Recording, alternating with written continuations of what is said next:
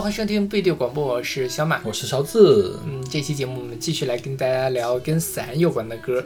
然后在开始节目之前，先来宣传一下我们各种收听方式。我们一个微信公众号叫做不一定 FM，大家可以在上面找到乐评推送、音乐随机场，还有每期节目的歌单。在每个推送的后面都会有勺子老师的个人微信号，可以通过那个加他的好友加入我们的听友群。我们还有个网站叫做不一定点 me，就是不一定的全拼点 me，大家可以在上面找到使用泛用型播客客户端订阅我们节目的方法。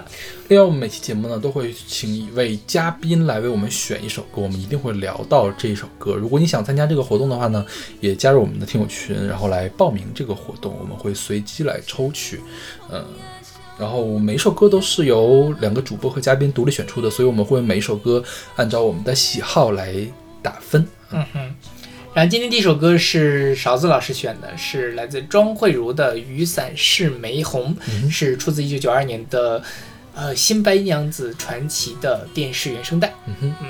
这个我给 A，你给 A 是吗？嗯，其实这个我只能给 B。我觉得他用的是那个杜琴的旋律，对对对，但是我觉得它的远远没有杜琴好听啊。这样吗？对，就我和我可能会听很多遍杜琴，甚至在 KTV 里面一个人分饰两角来唱杜琴。但是我觉得我我不会经常去听《雨伞是玫红》这首歌可能会偶尔听一次了。嗯，对。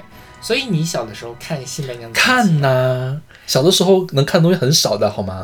这个事儿，我前阵子去一个朋友家玩，然后他最近就在重新刷《新白娘子传奇》。OK，然后我就聊起来，我说我小时候没有完整的看过这个剧。嗯哼，你看的是整个的到他们这个五十集的那个，就是到最后。我看过一次片尾曲，呃，就是最后一集许诗林的那一部分。对，嗯，对，但我许诗林那段几乎我没有印象，因为不好看。因为前前面那部分呢，我也没有特别认真的。因为可能到我那时候已经不怎么播了电视台，可能大师开始播《还珠格格》了，对，所以我没有不冲突的，对，反正我没有什么印象了。这个对，就是有一点点的代沟。呃，我那个朋友给我推荐了《木鱼水心》，就是 B 站上的那个那个 UP 主，他的解说三集，一集大概一个小时来讲这个剧，然后他。觉得这个剧非常的好啊，倒也没有非常的好吧？你你接着说，你接着说。然后他说这个，我们先来说一下这个剧好了。这剧就是说，是一九九二年到一九九三年台视首播的一个，嗯，就反正《白蛇传》吧，大家都知道是什么一个故事。然后一共是五十集。它这个剧呢，它其实是分成了前后两个部分。它前半部分大概是三十集，是在讲这个原本的这个《白蛇传》它。许仙法海，这个白素贞和小青的故事嘛，然后后面呢就开始讲这个许仙跟白素贞的儿子许仕林，然后又开始谈恋爱，认识了一个什么狐妖，叫什么狐媚娘，好像是，对。对，然后两个人开始谈恋爱，然后后来又开始这个这个就捉妖啊什么什么，最后一集大家一块儿都飞升了，都成仙了这样的一个故事。只有狐媚娘受伤的世界出现了，对对对，其他人都那个呃。呈现了说一开始只打算拍前半部分，所以前半部分制作也会比较精良。他还是去呃大陆这边来实地取景的啊？是吗？对，拍在西湖、鸡鸣寺还有瞻园实景拍摄的。嗯哼。然后后半部分呢，主要就是这个纸糊的景。哦，对，是哦，是玉兔精，不是狐狸精啊。这个狐媚娘，她是，所以她都是在台湾本地拍的，而且因为那个时候小青档期已经满了。嗯。啊，所以基本上后面小青的客串了一下，对对对，是，嗯，这个前后两部分就是因为前半部分很好，所以他们才就是反响很好，所以决定拍后半部分，所以前后的那个剧情也，呃，这个编剧也不是一个人，而且我这次才意识到这个歌其实有这个这个电视剧有大量的唱歌的片段，就是动不动就开始唱歌，开始唱黄梅调，一百多段。嗯嗯，我很震惊，因为我对此完全没有印象。嗯哼，嗯，这是真的，就是呃，说着说着就开始唱起来了。而因为而且你觉得完全不违和，对，他就应该唱才对的。是，而且就是有很多是像现在我们听到这首歌是一个曲，然后它在不同的地方会用不同的词。就对于中国传统戏曲就是这个样子的。是的，对。然后他的作曲是左宏元，左宏元也给很多琼瑶戏做过很多的作品。呃，杜琴的就是左宏元唱的。就片尾曲那个男生就是左宏元，是，嗯，然后反正是还挺，而且那个时候因为他们是，呃，采购了一个日本的什么最先进的哦，在美国花了六万多美金在选采购了当时的最先进的电脑特效软件，然后来做法术特效，以当时大中华地区的电脑特效水准来说，此剧的电脑特效确实惊为天确。实是惊为天人。小的时候最愿意看白娘子在那里施法了，你知道吗？对，然后他加那个特别奇怪的那个音效，你知道吗，不咚不就是那样。是是是，就反正是，但现在你再看呢，你就觉得哦，就是很很很好笑的一个，我我我没觉得好，因为毕竟是童年回忆嘛，啊小的时候就是经常看的那个事情，是，就觉得白娘子那个花手翻的好厉害，我啊也要学。对对对，因为那个时候就是我看到很多说小时候在家里扮白娘子啊什么什么的，然后就我现在还清楚的记得一件事情，就是因为我我去我表哥家玩然后我我大姨家嘛，我大姨他们家是那种旱厕，嗯然后我表哥说他要去上厕所，然后我等他，然后他不是走了吗？我就自己一个人在那儿翻花手，你知道吗？嗯就是在那儿嘟嘟在那比，然后我表哥跑过来，你刚才是不是自己偷偷在那里学白娘子？我对那个场景非常的那个是吧？我说没有啊，他说我那个厕所透光，我都看到你了，OK，你做的是不是这个动作？是不是那个动作？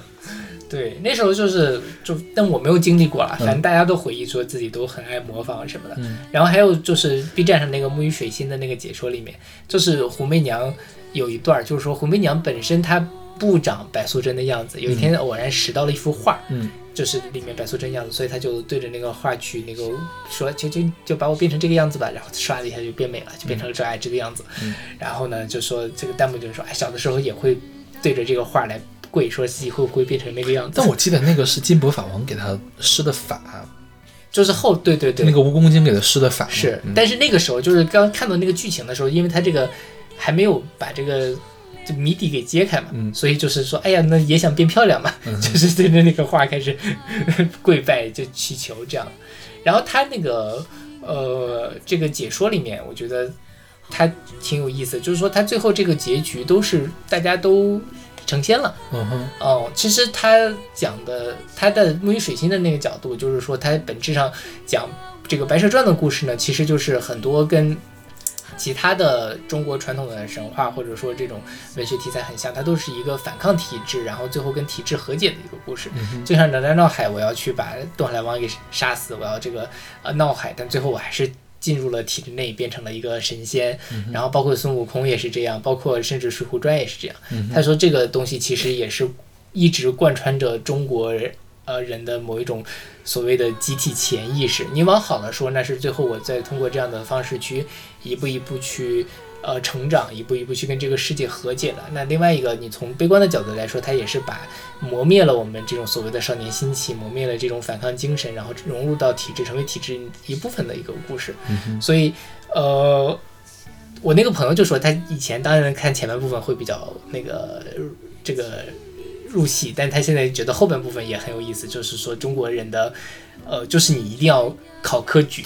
啊，你一定要就是徐世林一定要考上了状元，他才能够把他妈给救出来，他才能够让他妈跟他爸团聚，大家才能成仙，这是他人生中最大的目标。那他为了这个，即便胡媚娘已经死了，那他还是要进行赶考，就是他是一种对于呃传统价值观的一个回应。那又联系到当时的这个台湾的本身的呃社会的这个，因为还是有很多的老兵啊什么的，因为是八十年代末九十年代初嘛，就是对于这种故乡的思念呀，或者说对于这些体制思考，反正等等等等，他跟我说了一堆。这样的，我觉得说的也蛮有道理的。我其实蛮推荐大家去看那个《沐浴水星》的那个解说的，因为这个剧实在是我也不是很想再看一遍。我们就没必要再看一遍。对，但是那个解说是很精彩嗯，然后他也把很多他的这种。就是这个《白蛇传》的这些材料，加这个后面这个红媚娘的故事是从什么地方出来的，然后怎么一步一步变化成这个故事，讲的还挺清楚的，嗯挺有意思的一个解说。嗯我觉得《新白娘子传奇》当时它的意义在于什么呢？就是它的这这些美术设计是很棒的。嗯，就是现在你看，谁能把三角板放到头上还觉得很好看呢？是 看吧，宋芝就长得很像米老鼠，但人家赵雅芝就是白素贞，是吧？对对对，就是谁把三角板放到头上都不会有那样的效果。是，对，就是真的，你他其实也是有点像米老鼠，但你不会想到米老鼠，对，就是然后两个发髻，对对，然后你现你以现在的眼光去看这部剧，其实有很多就是很随意的地方啊。嗯你你复盘一下啊，就是白娘子她她其实你刚才说什么反抗体制这个事情，我觉得台湾最开始写的这个剧的时候，压根儿就没有往这边想，嗯，因为白素贞为什么会开启这一段呢？是呃，这个小叫什么小牧童过去救过他嘛，是不是嗯救过他？然后他已经可以直接成仙了，但是呢，他因为有这一件尘缘未了，所以观音菩萨指点他去把这个事儿给了了。嗯，结果了得了呢，就了出情愫来了，就就那什么了，也不是说我就非得要去反抗这个事情，嗯但是有一个法海实在是太讨厌了，他就为了强行搞这个事情，就非得要把这个许仙给关起来。然后呢，嗯白素贞也没有招儿了，就只能水漫金山啊。其实我觉得白素贞的反抗意识倒没有那么强，嗯哼，她她不是跟宋江啊，或者是跟什么，跟孙悟空那个样子，就是一开始就有就是它是一点一点的那个变化，一每一步都是迫不得已，对每一步都是迫不得已。嗯对，宋江其实也是每一步都是迫不得已，但是他当了大哥之后，他是干了很多惊天动地的事情。嗯白素贞自至始至终都没有想水，就就没有觉得自己水漫金山是件特别正确的事情，起码在剧里面是这个样子。然后你看他他下下凡之后干那个事情啊，就是当时小的时候也没有觉得，后来觉得这个白素贞也有点过于损了。比如说他偷了人家的库银，嗯偷人家库银之后呢，也没有好好的，你看他有那么多法术，他把那个银子融了，再炼成坨，就没有人找得到了吗？他就把那库银那么摆着，结果呢，这个许仙他他姐夫就是这个官府的人，直接到他们家里把这库银给搜出来了，然后许仙下了大狱，被发配到了苏州。嗯我记得非常的清楚，就是他发配的过程中需要勾那个锁骨，嗯，就是铁链穿锁骨。我是在这个时候，白素贞，你跑到哪里去了呢？你你施点法术保护一下许仙不可以吗？就是你会发现很多这些经不得推敲的事情，嗯等到后半部的时候，就更加不经不经不得推敲，就是一些莫名其妙的事情。因因为小青不在了，所以然后你想小青这个演员不在了，所以小青没有办法去保护这个许仕林。金箔法王是什么东西啊？那个蜈蚣精他儿子怎么死的呀？蜈蚣精他儿子是被是被他姐夫给搞死的，你知道吗？啊是被许是是被许仙他姐夫用了那个宝剑给搞死的。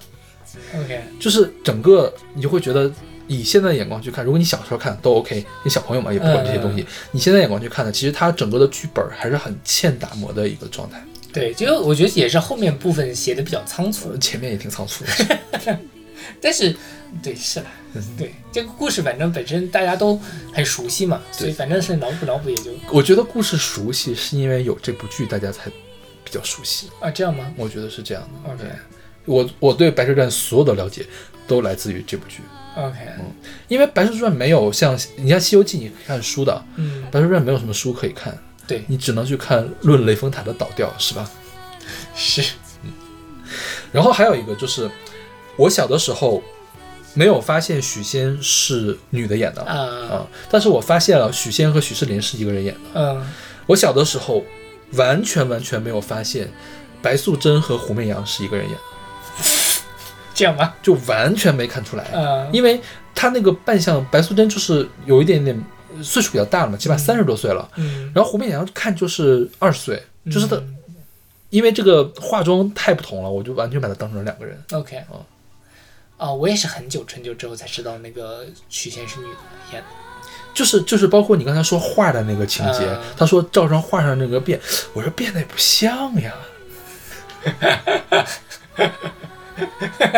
所以我觉得我现在这样反推回来，我觉得这部剧的化妆太厉害了，就是它的美术特别的厉害，是就是既已经可以蒙骗小朋友了。对，包括他后面就是许仕林见到许仙的时候，嗯，他们两个人虽然都是叶童一个人演的，但你就感觉很明确就是两个人。但是叶童演的也很好，因为那个时候许仕林已经哦，许仙已经那个吃斋念佛二十年了嘛，嗯就是两眼无神，然后那个那又是个许仕林又是个新科状元，嗯然后他的那个状态啊，包括他包括妆造都都非常厉害。嗯对，就是那个白素贞和胡媚娘也在同场出现过。嗯就是中间有一次金魔法王要把这个许仙给打死了，快要打死了，然后一下子打到了他的那个护身符，那里面应该是放了白素贞的一个什么东西，然后白素贞在那儿念的珠，念的佛珠，嗯那个佛珠嘣噔就特效亮了一下，扑腾扑腾，就是发那个发那个声音亮了一下，他就要出去，然后。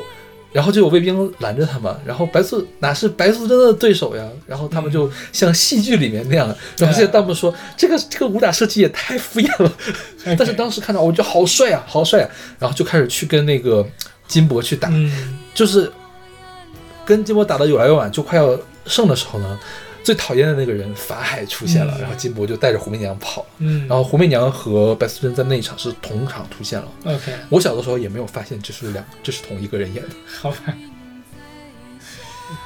然后说到雨伞，这这首歌我这我这次去找了一下，它是在什么地方出现的？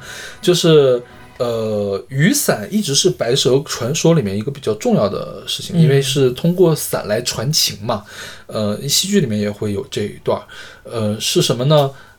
白天的时候，小青就是施法让天下点雨，然后正好呢，许仕林带着伞，白素贞和小青没有带伞，许仙呢就把这把伞给送给这个白素贞了。白素贞晚上就看着那把伞，就开始唱这个《雨伞是玫红》这首歌，OK，就开始你就看着，哎呦，这个好，这个这个就是春情荡漾的感觉，嗯你知道吗？然后因为后来他们再次见面，就是借着还伞的机会，然后再见面的嘛。OK 就是所以雨伞是玫红红梅，嗯。玫红红梅，玫玫红红红梅对。对。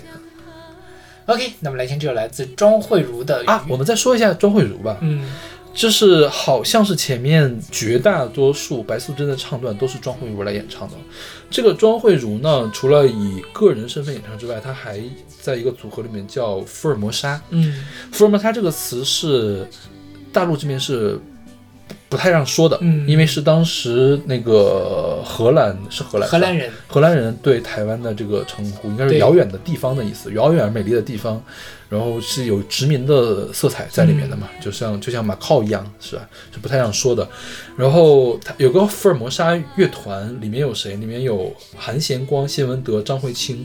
庄慧茹和徐景纯，张慧清就是唱《渡情》的那个女生，嗯哼徐景纯是这个李泰祥的关门弟子啊。嗯然后，呃，福尔摩沙经常是你听白就是《白蛇传》里面《新白娘子传》里面所有那种合唱，嗯都是他们来唱的。OK 后来这个庄慧茹还去了，还参加了什么？唱了参加了 OK 男女合唱团，嗯就是罗大佑的那个嗯团、啊。对，但是一直都没有特别的出名嘛。但是他总是悄悄的就哪在哪里出现了的感觉。是的是的对那这张专辑是当时的上格唱片，上格唱片后来就变成了上华唱片，嗯所以这个《新白娘子传奇》的电视剧原声带里面有谁？有裘海正，嗯裘海正就是上华的嘛。啊，当年的九二年的时候，好像是一共出了十几首歌，直到九九年的时候才把整个一百多个唱段来都出出来都出出来的。OK OK，那我们来听这首来自庄慧茹的《雨伞是玫红》。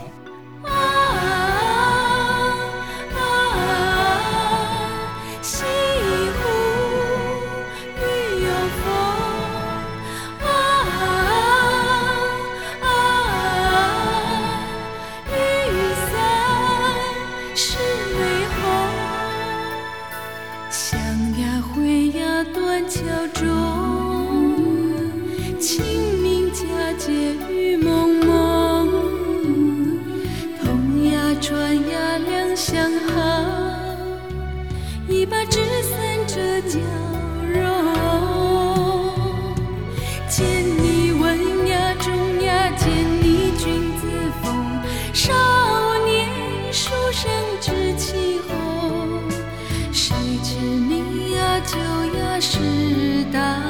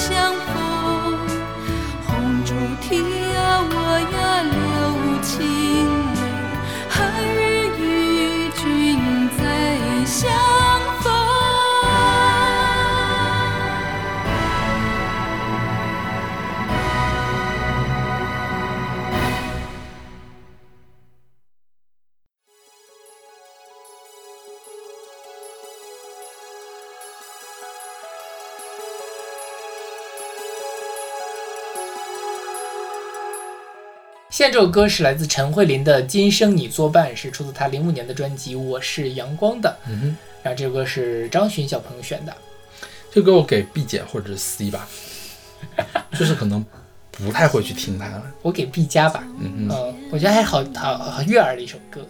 嗯，就有一点点俗，俗你知道吗？是是是是，就是你想不到这东西居然是张亚东写的，对，也想不到是陈慧琳唱的，就感觉陈慧琳倒是很就是这个水平了。但陈慧琳的个人的音乐形象不是这样，就是比如她当然苦情也有什么记事本啊之类的，但是她平时是那种什么潮潮的港女的那种感觉嘛，嗯对吧？然后这歌就是很很电视剧片尾曲，对。然后这首歌是那个零六年的央视的，06年的哦不对，零四年，啊零四年的央视的《白蛇传》的片尾曲。OK，那个《白蛇传》我就没看过，因为上高中嘛。哎，这个我看过哎，刘涛和潘粤明是吧？对，还有那个小青是陈子涵演的，然后那八雅还挺帅的，我记得。我有点看不进去那部剧。哦，我也觉得不好看，嗯嗯腻腻歪歪的，嗯，嗯、就是没有什么意思，而且刘涛太像个贤妻良母了。当然，这个就是白素贞呢，本身她也是个贤妻良母，一个很善良的人，一个好母亲，一个好妻子。但是她有妖的那一面，对吧？她有那个发狠的那一面。赵雅芝发狠的时候，还你还觉得她是狠的，包括她演红媚娘的时候，她又是那种另外小兔子的那种古灵精精怪的样子。嗯但是刘涛呢，她太圣光了，她可以演观音菩萨。观音菩萨也不太行。观音菩萨需要稳重，我觉得刘涛没有那么稳重，哦，都是，但我觉得相对来就是就是刘涛需要观音菩萨需要老气一点，刘涛太年哦，轻了对对对那个时候。是是是，那倒是对。但反正这个片子呢，我是看了，因为当时央视一直在播嘛，嗯然后其他地方他也会播，就看过，也没有特别完整的看完。嗯哼，然后呃，张欣小朋友选这首歌，当然就是因为那个这这个这个电视剧了。他就是说从《白蛇传》的呃想到这个伞，第一个角度是遮挡天空，然后就想到了崔健的一屋一块红布，但是他演唱会都直接把红布绑在眼前，就不强行碰瓷了。然后就是想到伞，还可以想到亲情的遮风挡雨，以及白素贞在西湖边借伞与许仙结缘的故事。前一个没想到合适的歌，于是就从《白蛇传》的故事找到了这首儿时 CCTV 八的电视剧片尾曲。当时只顾着追剧情，还不知道陈慧琳和张亚东是谁，只觉得这首歌很好听，甚至有点洗脑。现在一回头看，觉得这电视剧真不错，选角很美，片头片尾曲很好听，又贴合剧情。你看，这都是童年滤镜。就像新新白娘春，我觉得你现在给一个新的小朋友来看，这他妈是什么呀？他为什么要看这种东西啊？五这五集又臭又长，而且特效很很粗糙，对呀、而且还要动不动就开始唱歌。是，对，然后这个片子的片头、片尾和插曲都是张亚东写的，就联想到其他的歌，联想到上两期我们讲的那个《冰菊物语》，就觉得哎，张亚东的水平也不是一直都那么稳定啊，可能就是就是那什么吧，就是有点写了点。接了委托一类的。是，就是也不得不写，但又不是很想好好写。是，对，而且零五年了，可能也过了黄金年代了，但零四零五。是，但就是说，感觉他的能力应该还是在在那儿。他他在王菲之后还有什么哦？跟那个李宇春那些歌是吧？对，就是至少审美还是比较在线的，但是这个你又没有办法做成那倒也是那样的因编曲，因为毕竟是个电视剧的片尾曲，你还是要雅俗共赏。但我觉得这歌就是还挺旋律还挺上头的。上吗呃，我是会听一两遍，我能记住就能唱出来的那种。？OK，从这个角度上讲，它还是比较成功哦，对，这编曲都不是张亚东，你看，嗯，是。OK，那我们来听这首来自陈慧琳的《今生你作伴》。暗香，从前阴雨天，你的伞留下了思念。今夜你不在我身边，爱在断桥边也无法了断。不管多么绝，多么难。我心依然爱瞬间，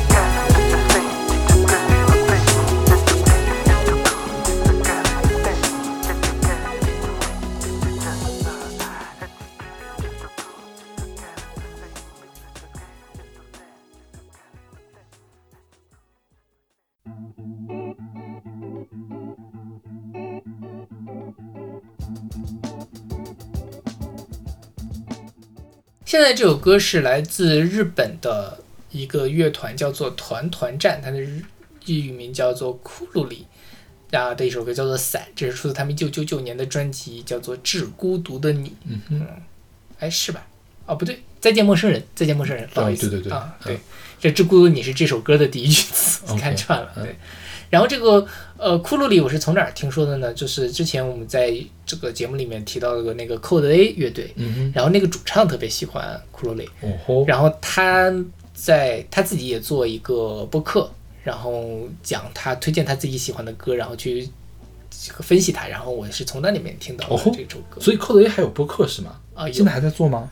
呃，他做了，反正都断更了，但是但是就是还是可以听，够够你听一阵子。我觉得他分析歌还是分析的蛮有一套，而且他是会从那个音乐制作的角度去讲，说他这个地方为什么要有这样的编曲，然后他这个音色是怎么样？因为他本身 Code 是也是一个电子舞电子音乐加舞曲加摇滚的一个东西嘛，所以他们在编曲里面有很多的小巧思。嗯，那他们也从这些这个前辈们吸取了很多养分，我觉得那个播客还是蛮值得听的。大家可以在上网易音乐去搜 Code A，然后反正点进去，他那个音乐人应该会关联到他的那些播客，他有好几个不同的播客。对 OK，对对，嗯。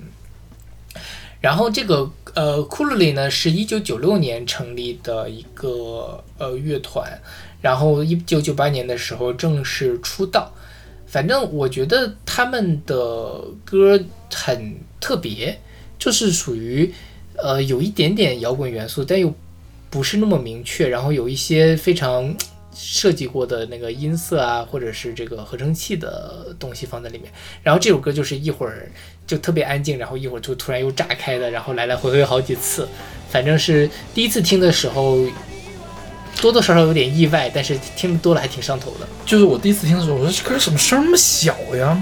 我的音量开的够大的了，我说，然后咣当一下冒出来一个声音，吓了我一大跳，你知道吗？对，如果你一开始的时候听的那个声音很小的话，你可能把声音调大，会炸到。就我还在想 QQ 音乐是怎么回事，就是他做的实在是太差了。因为 QQ 音乐总干这种事情，嗯你有的时候给他拖到那种一个就是以振幅显示的那种音乐的编辑软件里面，你就发现有的振幅它没有做满，对对它还不是那种古典说故意给它压缩了这个东西，它就是没有做满，我就以为它是音质差，后来发现、哦不好意思，我错怪 QQ 音乐了，是这个团团转的问题。对对对，是的，就是你知道这个他这个编曲，我后来想了一下，你让我想到了什么东西吗？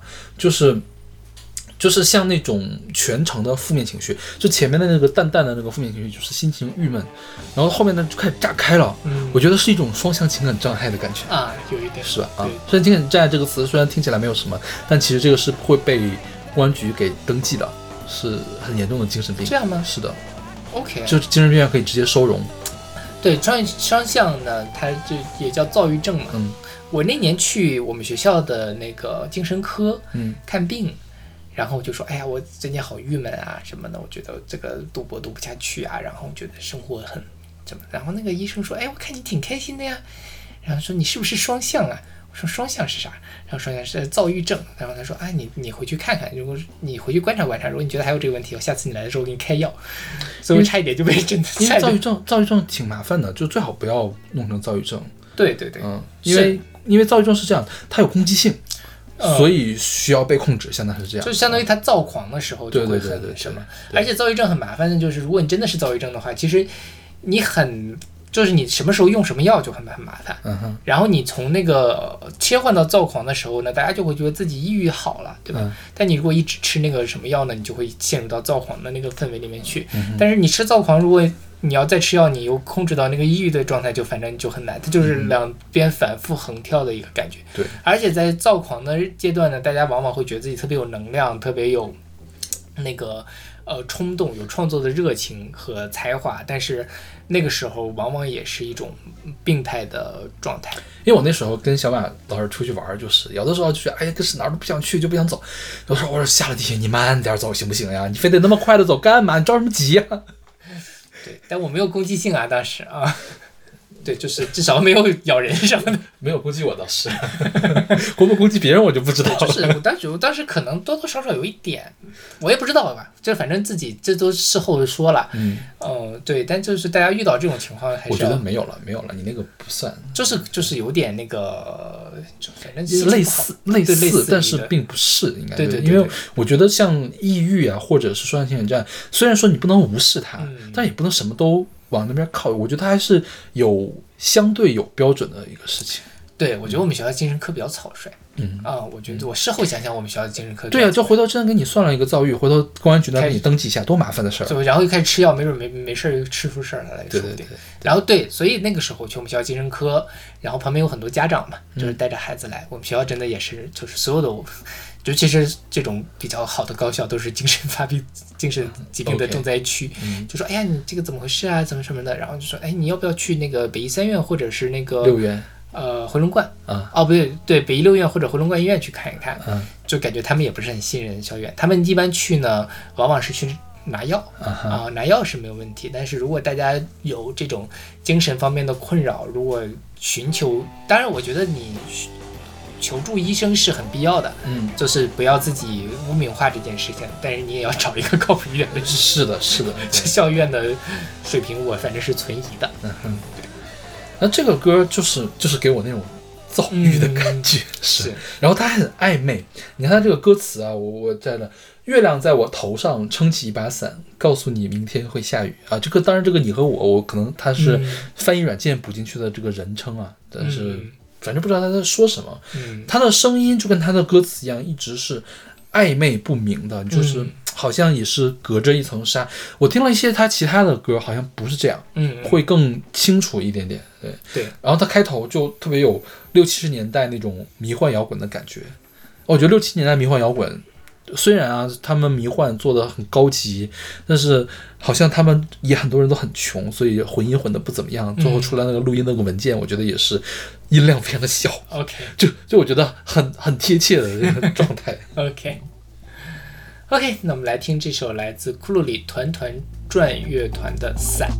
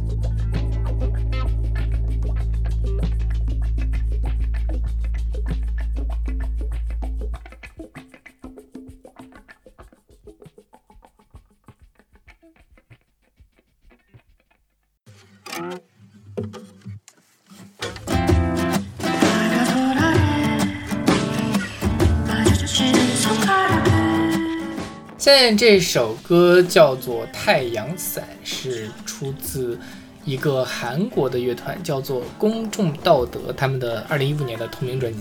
嗯哼，这个歌是我选的，OK，嗯哼我非常喜欢这首歌。这歌是姚伟老师给我推荐的专辑。对，袁老师怎么总是听一些奇奇怪怪的歌？我觉得好奇，好神奇啊！我好想知道他到底是从哪儿听到这些歌的。他要说不也是天天听听奇奇怪怪的歌吗？但不，呃，就反正有位老师推荐的歌，经常在我的体系范围之外，以至于就是说我可能再听十年歌，我都不会听到这些团那种感觉。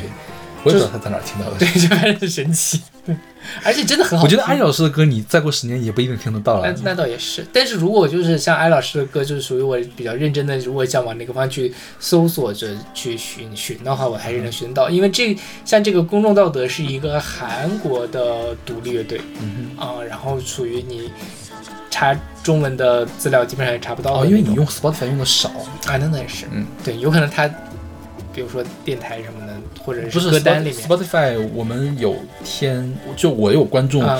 各国的 India 的那个歌单，啊包括越南呀什么的都有，嗯印度尼西亚，还有挺多挺好听的歌。其实，对嗯就我想我想知道一下各地的独立乐团都在干什么，嗯，包括什么阿拉伯的独立乐团呀嗯那样的，对，印度的独立乐团，嗯还我有会会碰到很多很神奇的东西，我觉得，嗯是这个歌，我觉得就挺挺神奇的。嗯。对这个公众道德，他们现在好像改名了。嗯，他们他们总改名儿，他当时叫公众道德嘛，他是一二年出道的时候叫 Heal，嗯就是一个韩文的词，我也不知道是什么意思。一五年出这张专辑的时候改名叫公众道德，然后一六年的时候呢，有一个节目叫 Show Me the Money Five，里面有说唱歌手发了一首歌叫《公众道德》，他们就改名了，改名了叫做空中小偷。嗯，好像是就是把韩文稍微改了两个拼音还是怎么的，嗯然后就变成了另外一个名字。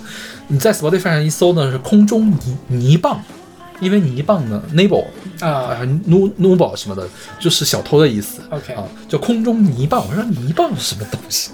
后来发现是空中小偷。对，因为他这个公众道德就是空中刀都大可。对对，就是它的韩文的那个，嗯。反正罗马化之后是这样的，应该可能确实差不多。嗯，然后这个今年他们又发现了他们第三张专辑，他们又改名了，叫 Bird as Button，也不知道什么意思。OK，对，这他妈很神，然后也不知道他们团员有几个，嗯。都是谁，是男还是女都不知道，因为我觉得他们的歌就是有一点点雌雄莫辨，我我分辨不出来是男的唱还是女的唱的，啊，虽然听起来像女的唱对的，对吧？对对吧，是，但你说是男的呢，也很说得过去，呃合理的，是是是对，就是很迷幻的这种色彩，然后是民谣，是，对对，就很飞，我觉得这首歌非常的飞。对，他在民谣里面加了点这种电子元素和失真的音效，嗯然后还有采样放进去。这首歌啊，这首歌也是讲的挺晦涩的，就是他描述了一个很写意的一个场景，就是在沙滩旁有阳伞，有雷电什么的，对，然后因为有雷电，所以大家就回家了，然后海滩上都是破碎的贝壳什么的，嗯。就在阳伞下面，OK，对，就好像有一点淡淡的伤感在里面，然后你又不知道他在说了什么。是，对，但不妨碍，很好听，真的很很很，我非常喜欢这首歌。嗯哼 OK，那么来听这首来自公众道德的《太阳伞》。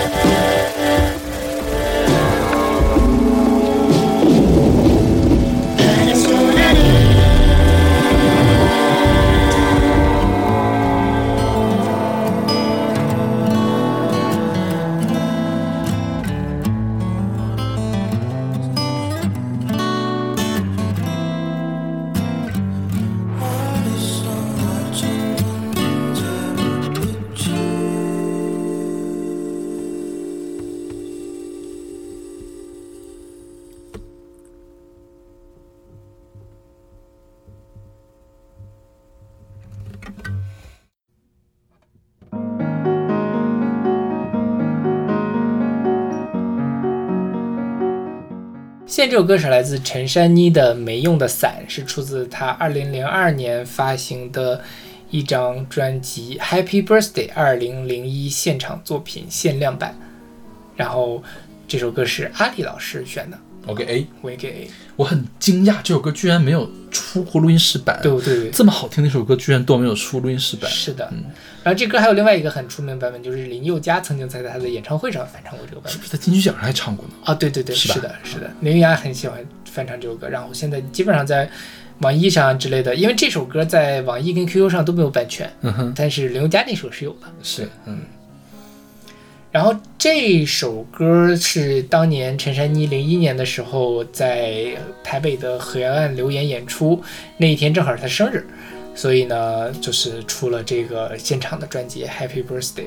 对，然后我也很奇怪，好像是说这这个这个歌的这个名字嗯是粉丝在论，就是他在陈珊妮在论坛上征集自己新歌的名字，嗯，然后粉丝给了一就是没用的伞，然后就有了这首歌。嗯哼，对然后他讲的呢，反正就觉得说，就是我觉得是爱情吧，应该是。我觉得是用雨来，就一场大雨来表嗯比喻这个风雨飘摇的爱情。就在大雨面前，伞是没有用的，你最后身上还是会非常蓝会，非非常多的雨。对对对，是你骑自行车的时候会打伞吗？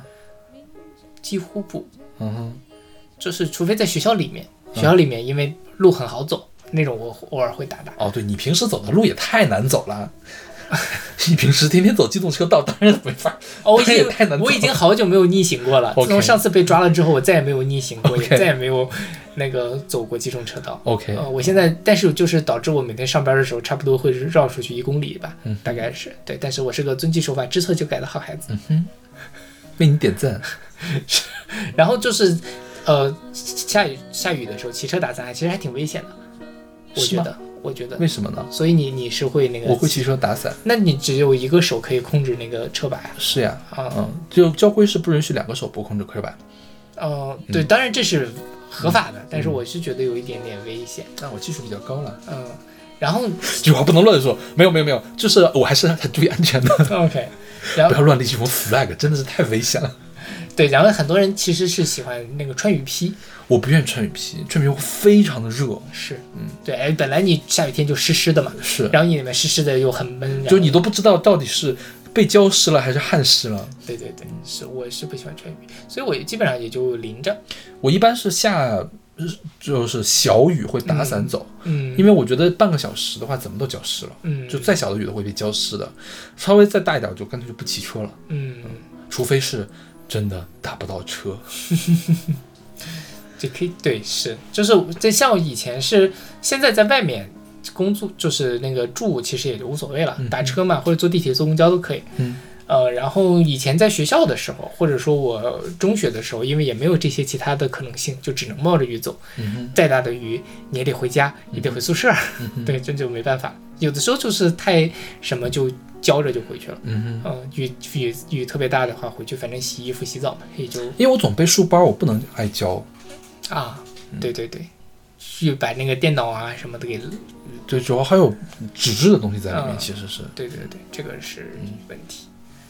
这个歌啊，这个歌我觉得从音乐上来讲也挺是挺戳我的点，它是一个纯粹的钢琴，或者是它现场应该是个电钢嗯，伴奏的，它那个电钢的那个音色跟钢琴还是稍微电子了，也就是塑料了一点点啊、嗯。那个音色。然后它呢用了一个切分节奏，就是它几乎所有的音都没有在强拍上出，就比如说一二三四，它是一二三四，是都是岔开的，就往后岔了半拍的这种感觉，就让整个音有一个延迟的感觉。嗯，就是，哎呀，你让我说我又不想说，就是这样的感觉啊。你看他他，我觉得它里面有个歌词特别有意思，就说你说我傻，我真的傻；你说我蠢，也蠢出火花。我说这个词怎么写出来？这个词真的是太棒了。对对对，我说我以后骂人就骂人，你的蠢都蠢出火花来了，挺妙的这个，是吧？嗯。而且其实又是那个，你想，它本身整个歌都是在渲染一种下雨的一种情景，它突然这个时候出了一个火花，是，还挺妙的。对，然后这个歌，反正我觉得陈珊妮真的是，惊喜不断。嗯就是一方面他的音乐创作生涯也快三十年了，嗯，然后呢，他在每一个阶段都有非常稳定的，然后质量很高的产出。像这张专辑，我因为我有一阵子还挺认真在听陈珊妮的，虽然我后来没有听这张专辑，但是我有。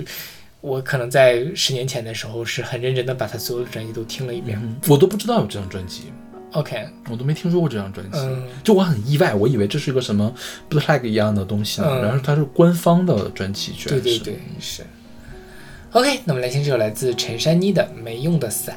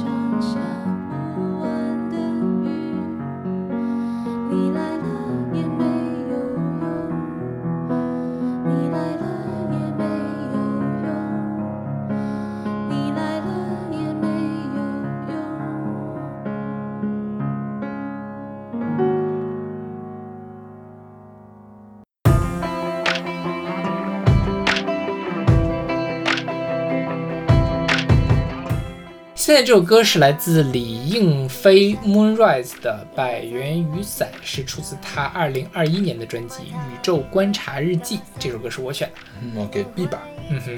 就是没有那么喜欢。OK，、嗯这歌我觉得它我比较喜欢但，是我觉得它这个歌词很有趣，就它这个视角，啊，对对对对，在讲雨伞这件事的时候是找出了一个新的角度。是，嗯对，因为上一期我们讲到的说，其实大家特别容易丢伞，嗯哼，呃，但是呢，你丢了伞呢，你也不会很不心疼。反正三十块钱一把是怕什么？，对，像它这个百元雨伞，百元是台币嘛，也就三十块钱是吧？对二三十的样子，就是说反正呃是会有点生气了啊、但是呢再去再买呗。我想我最近我一般雨伞都在什么地方丢啊？就是我上一次丢是在我们食堂门口丢的，嗯因为就是一下雨的时候，大家会把雨伞放到那个门口。嗯我当时就在想，这要是拿错了，上哪儿找去啊？嗯，而且是，即便是我拿错了别人伞，我怎么还给人家？对对我只能将错就错，是吧？是的，就是很容易丢伞，然后我就真丢了把，丢了把。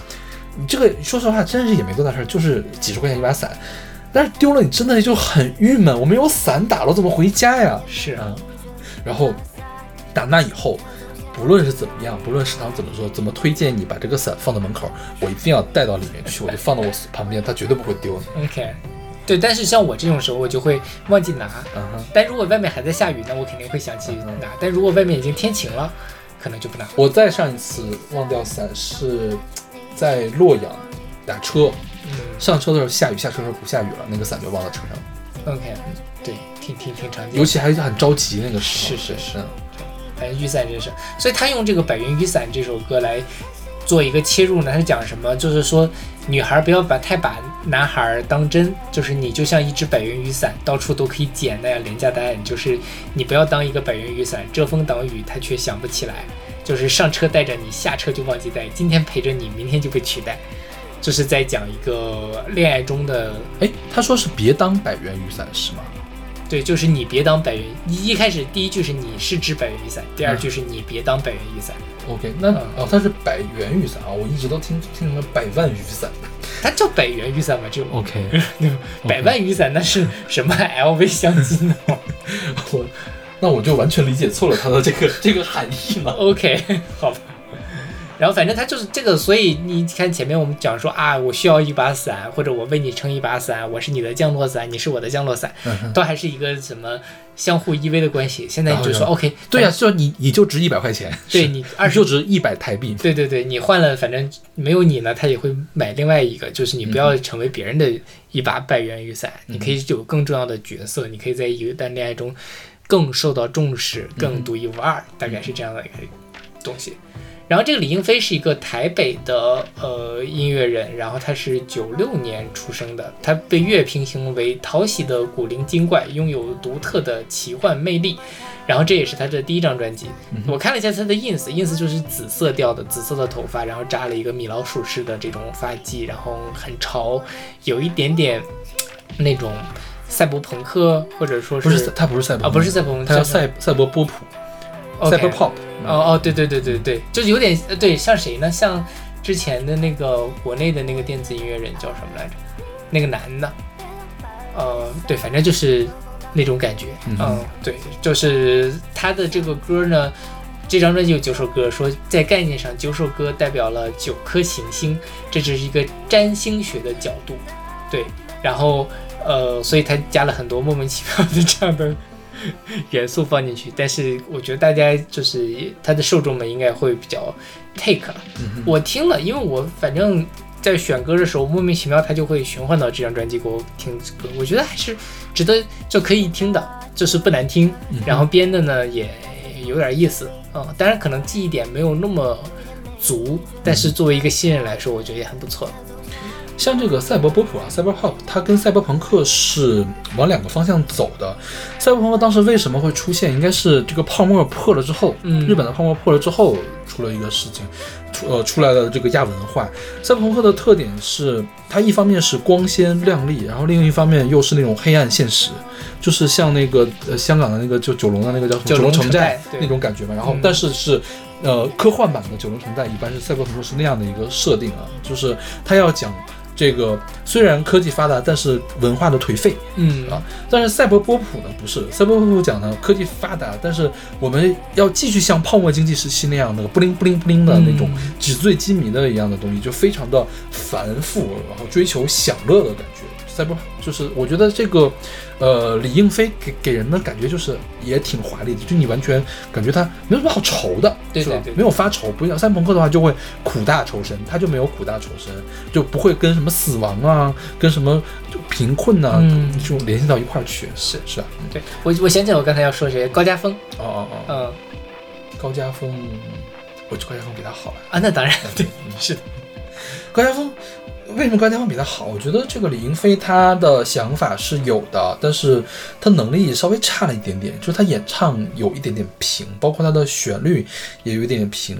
整首歌是靠这个赛博波普的气质给冲起来的，嗯哼。气质优先，所以说我我觉得可能不会经常去听他这个歌，我所以给了个 B。OK，嗯，OK，那么来听这首来自李英飞的《百元雨伞》。芝麻百元雨伞，因为曾忘记带，不买太贵的伞，因为会一直还。太容易来，太容易买，让我就想不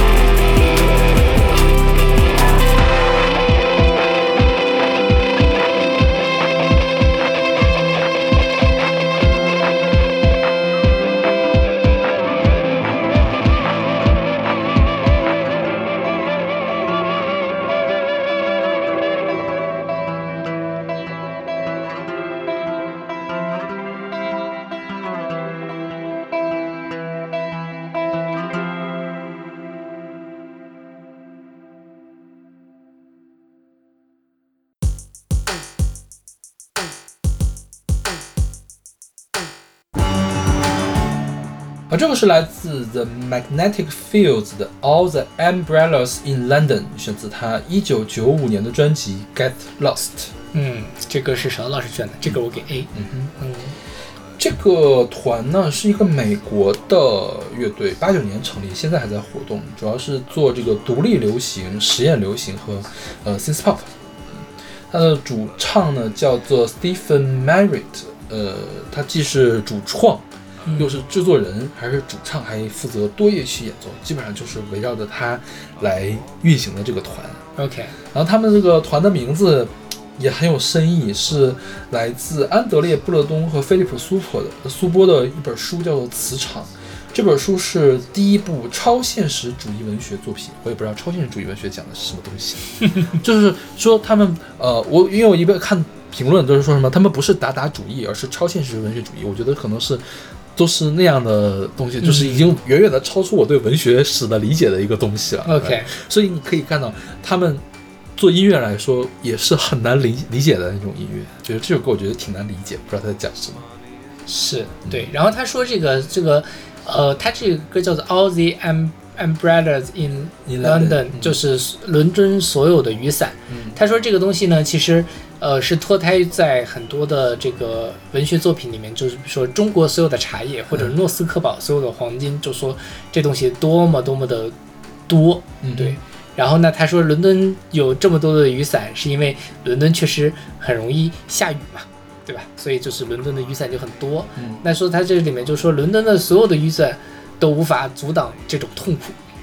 呃，伦敦所有的雨伞都不能阻止这场雨，纽约所有的毒品都不能消除这种痛苦，东京所有的钱都不能让我留下，是这样的一个东对西。对是，反正是很很很消极的一个呃状态。是，嗯然后他这张他这首歌最开始吸引我的，因为我没听过这首歌，我是嗯找那个 umbrella 的这个词听到的这首歌。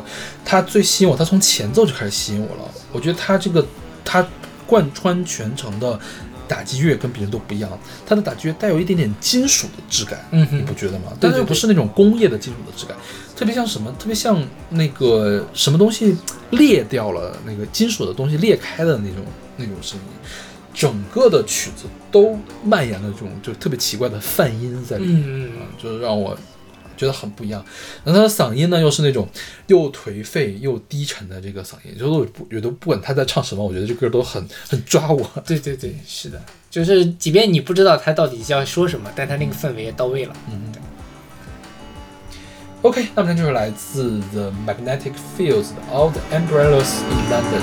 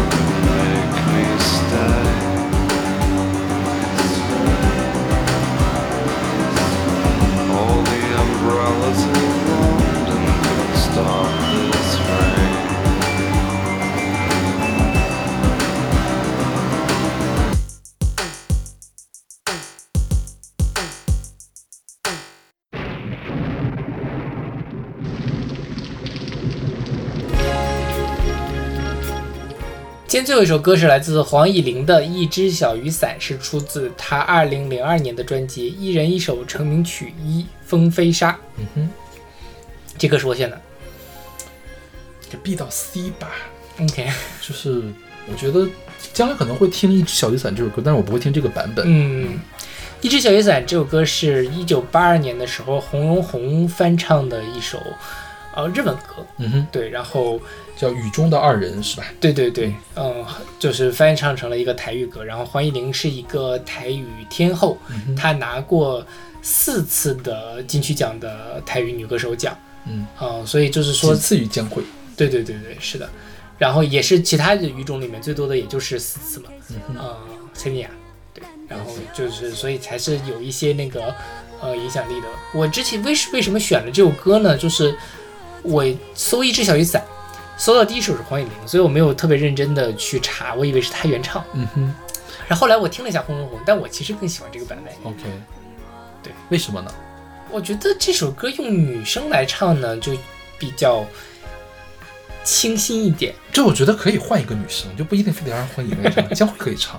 OK，嗯，黄以玲给我的感觉就是，哦，我知道她会唱歌，然后呢，就是她跟其他的这种唱歌的有什么不同的？就跟八十年代所有的大陆的这个录磁带的那些女歌手有什么不同？啊，我我大概懂你的感觉，嗯就就是有点想到那什么，呃，大上海白玫瑰，然后唱唱歌，反正他也没有那么的嗓子是很好，但是没有那么的在研究每首歌在唱什么的那种歌就是她她厅的。她她嗓子都没有白玫瑰那么好，OK 对，就是可能比赵薇要好了都是。OK，我那我明白你的意思。对，就是就是，如果你倒回到八十年代，其实八十年代那些可以出唱片的人，因为当时没有修音技术，嗯，他们的唱功是 OK 的啊，但是就是怎么说呢，就感觉是为了不断的去堆作品堆出来的。你看他二零零二年的这张专辑《一人一首成名曲》《一风飞沙》，我就不知道这张专辑的设计是怎样设计的。嗯，二零零二年的时候出他的成名曲啊，或者他是不是翻唱别人的歌？不知道啊。啊，有可能，因为这首歌是翻唱嘛，嗯合理怀疑其他也有可能也是有可能是让翻唱专。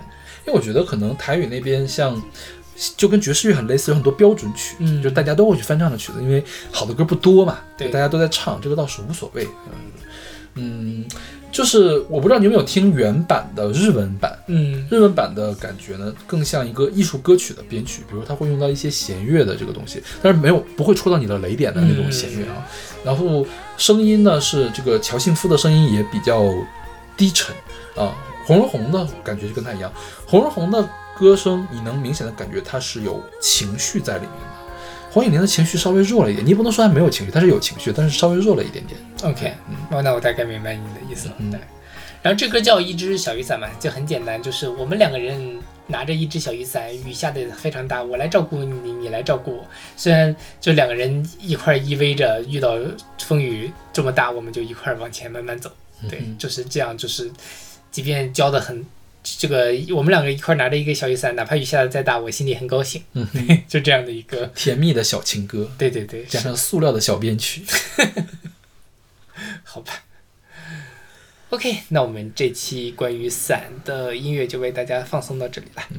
哦，说到伞，我突然想到一个事情，你小的时候愿意玩雨伞吗？怎么玩？转啊？各种玩啊，对，当然下雨的时候转这个是嗯经常愿意玩的。我觉得这个事情实在是太讨厌了。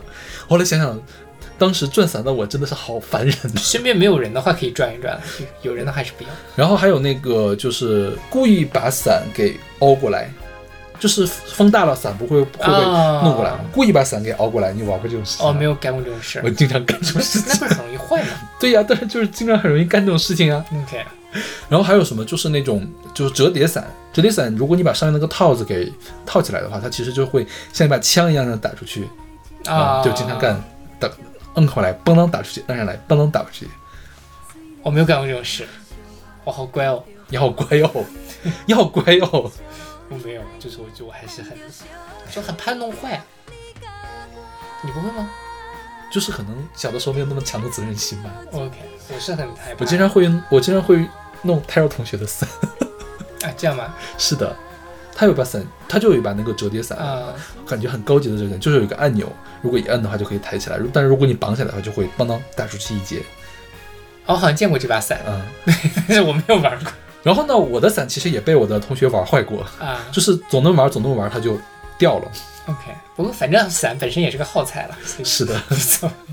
我相信泰尔同学不会介意的，才怪。他每次都特别嫌弃的看着我玩他的伞。我能想象出来那个情景。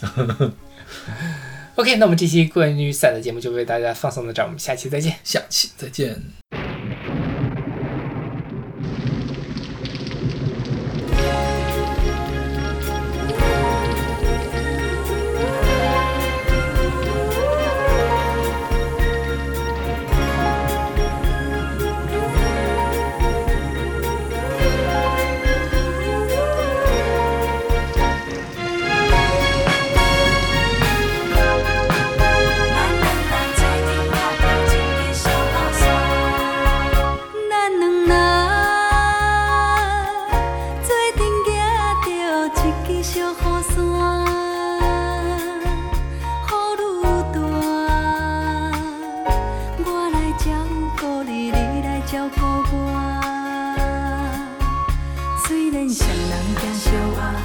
着风雨这呢大坎坷小路又歹行咱着小心行。